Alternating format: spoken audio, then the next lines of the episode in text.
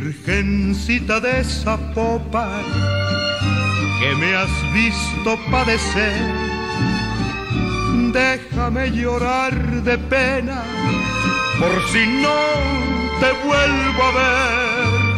El güero era uno de esos borrachines del barrio que miramos tirados en la banqueta y nos hacen rodear para evitar el encuentro. A muchos les provoca una lástima insoportable, a otros les da coraje y a otros de plano ni les importa porque piensan que solo son unos flojos desobligados sin porvenir. Ese día yo creo que había bebido mucho más de la cuenta porque se la pasaba balbuceando palabras indescifrables, ahí sentado en el mero suelo de la banqueta y abrazándose la panza, haciendo unos movimientos hacia adelante y hacia atrás, mirando el cielo. Al poco rato, Candelaria y Luz pasaron por ahí para esperar a la Virgen de Zapopan, que llegaría a esa calle en un ratito más. Cuando se acercaron al güero le ofrecieron ayuda, pero ya no las escuchó, cerró los ojos, dejó de reaccionar pulso ya no se sentía y su corazón cesó de latir. En ese preciso instante, la procesión con la Virgen pasó frente al cuerpo del güero, ese viejo conocido de la colonia pero extraño a todos. Los hombres que venían cargando la imagen de la viajera se detuvieron impresionados frente al cuerpo inerte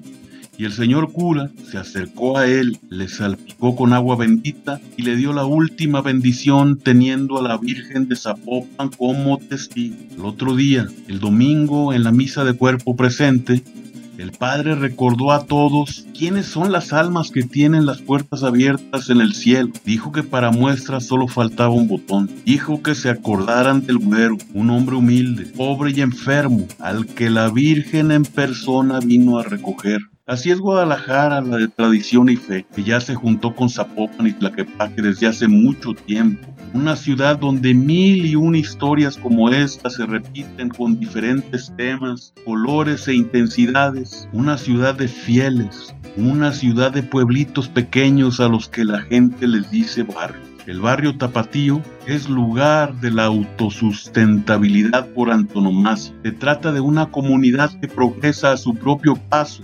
acostumbrada a los vaivenes de la vida citadina y de la economía incierta, un espacio urbano que se renueva a sí mismo conforme se desarrolla el devenir histórico de sus habitantes. Es el territorio del elotero y el panadero, el del tamalero y el churrero, el del tendero y el carnicero, el del taquero y el afilador, que junto con los vecinos habitan esta telaraña de relaciones comerciales y servicios, de amistad y solidaridad, de genialidad y creación que terminan unificando a las personas y le dan una identidad propia y pertenencia a los que tienen la dicha de vivir en él. Los barrios son los padres del talento. Ahí han nacido genios y artistas. Del barrio salió Luis Barragán, el arquitecto de la luz y el color. También el peque Alejandro Martínez, un grafitero urbano muralista mundial que cree que las paredes lo están esperando para que su mano les haga el amor. El Fer de Maná, con su canción de Rayando el Sol clavado en un bar esperando en el muelle de San Blas.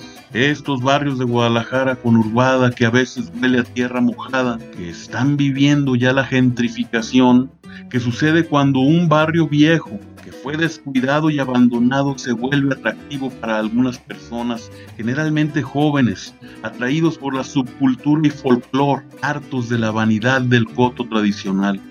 Lo comienzan a rehabilitar y viven en sus edificios, inauguran su recuperación y lo modifican en sus relaciones urbanas hasta que se vende el primer cupcake es el símbolo de la transformación. A lo largo de sus más de 470 años de historia, esta noble ciudad de los barrios ha vencido guerras y epidemias, ismos y explosiones, plagas y sequías, épocas buenas y malas que ha superado con su devoción terca, rogándole al cielo la ciudad que siempre ha vencido la adversidad, escuchando el mariachi, cantando con el alma sus hermosos sones, echando tequila con los valentones, allá en los colomitos lejanos, en Tlaquepaque Pueblito y en Zapopan del Alma, en esa ciudad que se llama Guadalajara y que tiene el alma más mexicana.